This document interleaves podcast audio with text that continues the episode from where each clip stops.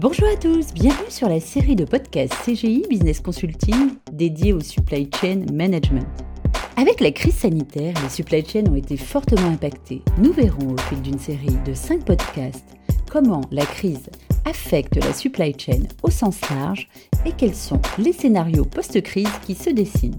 Nous recevons aujourd'hui notre expert en supply chain François-Xavier Forest, directeur conseil au sein de CGI Business Consulting.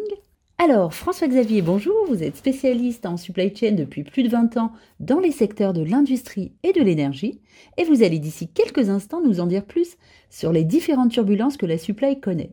Mais avant cela, pouvez-vous nous dresser un panorama rapide des chaînes d'approvisionnement actuelles? Bonjour Fatia et merci. La chaîne d'approvisionnement, qui est composée traditionnellement de plusieurs entreprises, est un creuset permanent d'amélioration continue et son efficience est considérée comme un indicateur de performance clé dans toute organisation. Dans le cadre d'une chaîne d'approvisionnement, les entreprises qui participent ont bien entendu un intérêt commun et sont aussi portées financièrement par d'autres dimensions économiques liées à leurs activités propres. Des chaînes complètes continuent de fonctionner pour le bien des nations et pour des services essentiels, tant qu'elles sont elles-mêmes alimentées, car évidemment, elles sont toutes interconnectés avec d'autres chaînes.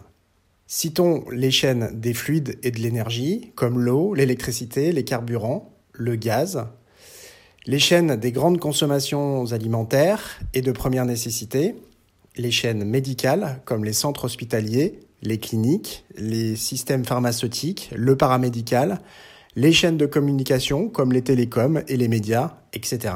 Nous voyons s'établir ainsi une hiérarchisation des chaînes due à un recentrage sur les éléments essentiels et due au confinement et ses suites, entre autres les logistiques sanitaires, médicales et pharmaceutiques, sont reines avec leur personnel soignant et aidant en période de crise, talonnées de très près par la distribution alimentaire qui devient souveraine, elle aussi, et qui ne saurait fonctionner sans les entreprises de transport leurs camions et leurs chauffeurs, sans les stockeurs, leurs entrepôts et les préparateurs de commandes par exemple. À travers cette interdépendance entre chaînes, nous voyons poindre les autres chaînes logistiques complémentaires et nécessaires au fonctionnement de celles citées précédemment. Par exemple, la production de médicaments pour la chaîne médicale, la maintenance des flottes de camions pour la distribution, l'approvisionnement en carburant des points d'avitaillement, dépôts et stations-service. Merci François-Xavier pour cet éclairage. Alors, on constate aussi qu'il y a eu des chaînes d'approvisionnement à l'arrêt du fait de la crise. Est-ce que vous pouvez nous en dire un peu plus? En effet, certaines chaînes tournent à un régime faible, voire sont à l'arrêt.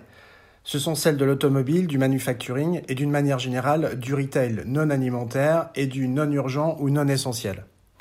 Elles sont fortement contraintes par le confinement généralisé des consommateurs ainsi que l'obligation des entreprises de mettre en suspens leurs activités commerciales.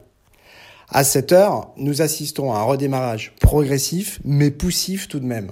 Des chaînes nouvelles ou adaptées, principalement liées au médical et à l'urgence d'alimentation en produits de consommation de première nécessité, se sont créées par la force de l'impact de la crise sanitaire. Elles reconvertissent et adaptent certains moyens et schémas existants afin de pallier les besoins de première urgence. Citons ici la confection pour la production et la distribution de masques, le secteur automotive pour la production de moteurs de ventilateurs à des fins respiratoires pour les lits de réanimation, les compagnies aériennes pour plus de vols cargo, les avions et les trains médicalisés, le secteur produits frais qui doit se réinventer avec sa nouvelle distribution pour moins d'export, moins d'import et plus de local.